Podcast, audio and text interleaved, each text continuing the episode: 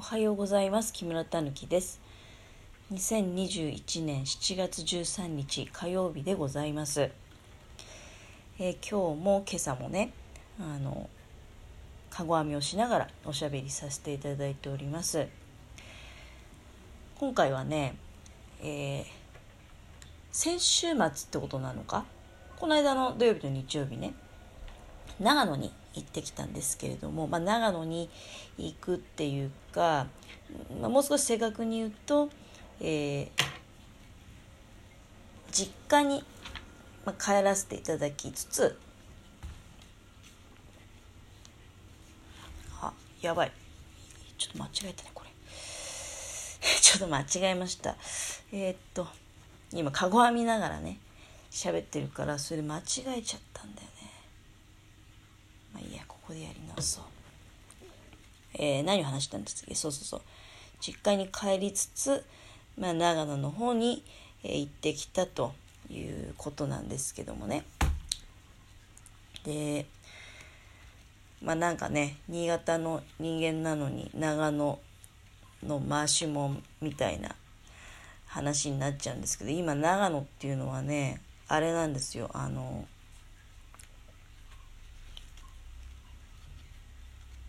あんずとかあんずがメインかな。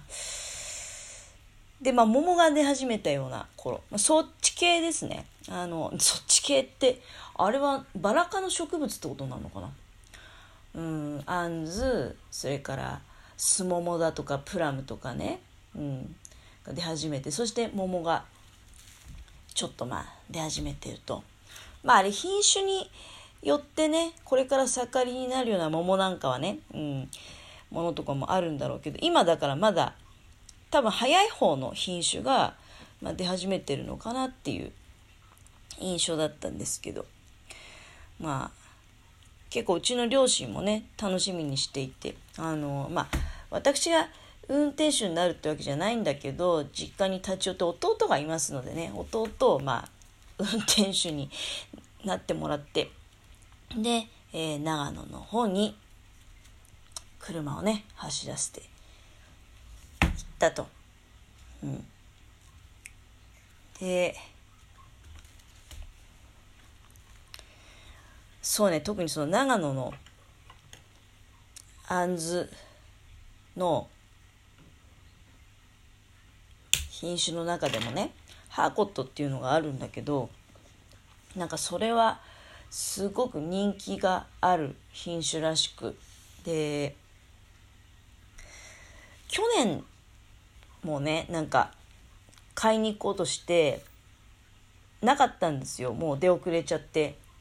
まあ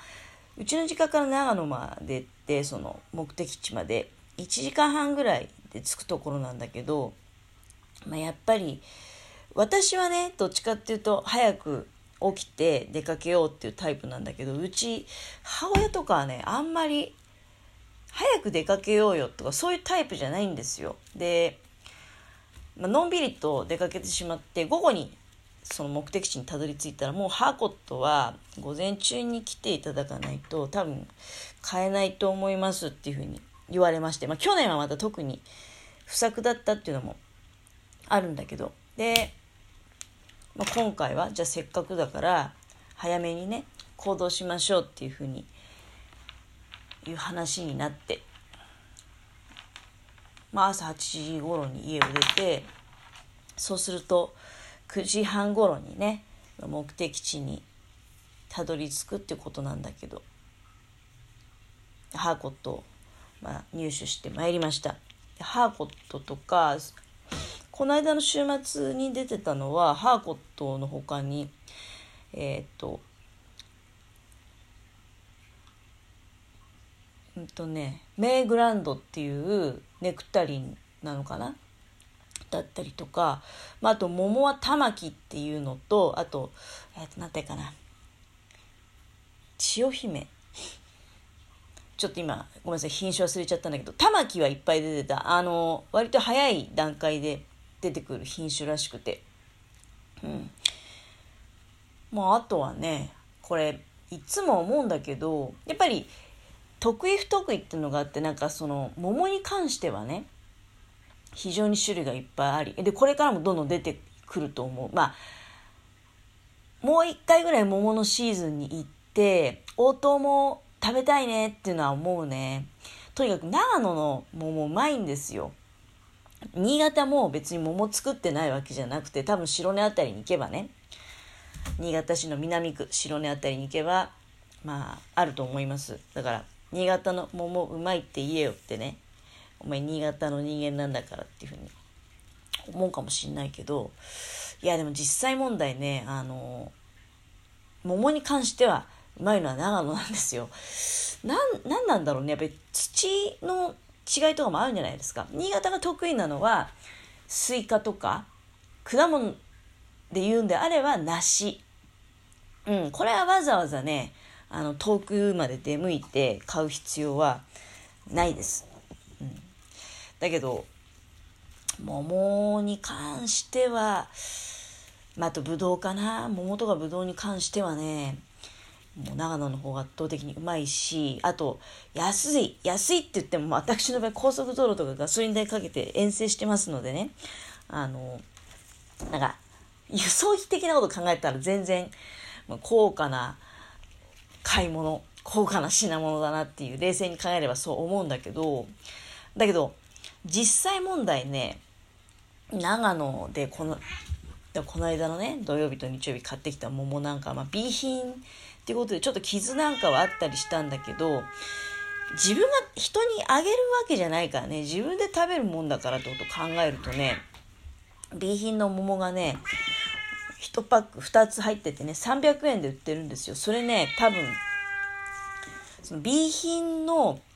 傷の桃であったとしても傷だったとかとかちょっと熟し加減が強いっていう感じなんだけど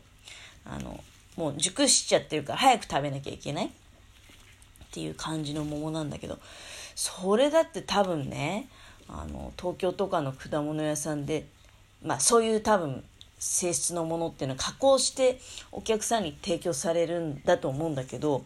まあ、おそらく軽く1,000円は取られるようなあのクオリティだと思いますよ。すごくね甘くて果汁がいっぱいでえー、美味しかったですね。うん、でまあそういったものもろもろ買って帰ってきたんだけどついついねそのだから長野の方の直売所に行くと例えばズッキーニとかもさ思わず買っちゃったけど4本でね4本で110円だから普通あれですよこれはねだから4本で110円っていうのはそのまあ農家さん、生産者の方がね、もう本当に素晴らしい、ありがとうっていう感謝の気持ちですけど、あれ、新潟なんかのうちの、私の近所のね、例えば、直売所とかあるじゃないですか、そういうところで買っても、1本100円って言われても、まあそうかなっていう感じ。だから4本110円っていうのはちょっとね、破格だなと思って思わず買い込んで、いっつもだから、なんかそこへ行くとね、もう、いや、あれもこれもって言って、いろんなもの買ってきちゃいましたね。うん、ズッキーニ、あとヤングコーン。今の時期、ヤングコーンね、ちょうど、要するに間引きトウモロコシってやつ？なんかもこれも時期なので、これもね、意外とあの、新潟市内とかの直売所だと見かけないね。やっぱり長野行くと見るんだよね。で、しかも、そんなに高くもなくね、あの、安価な値段で売られてる。あれは、ま、だから私はその辺の値、値付けの感覚が長野の人ってどういう感じで値段つけてんのかなっていうのを、まあ、このぐらいだったら売れるだろうっていうねことなんだろうけどまあみんなそれはどこの私もまあずっとね小売業やってたから商売するにあたってこのぐらいなら売れるだろうっていう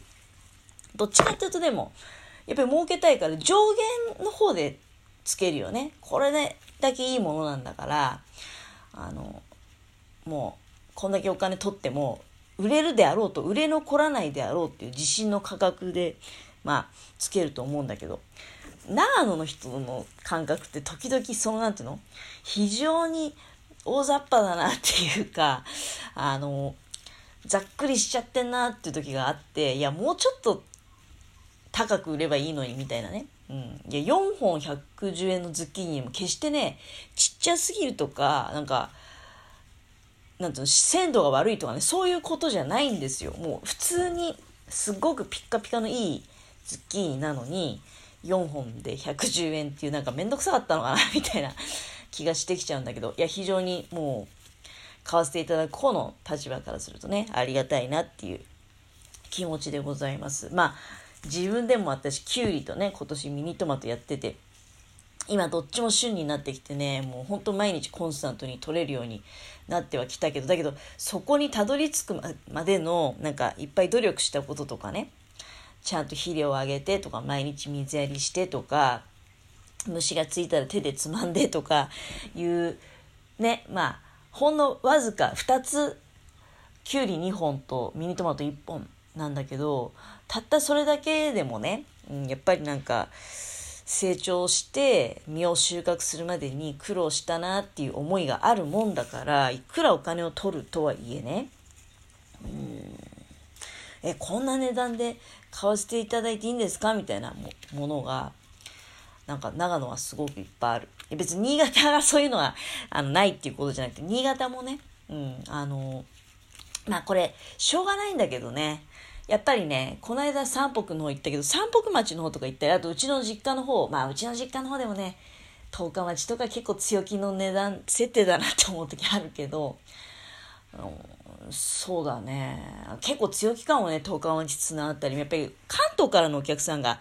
多いからかな。今そんなことね、残念ながらないんだけど。うん、新潟でも散歩あたりまで行くとね、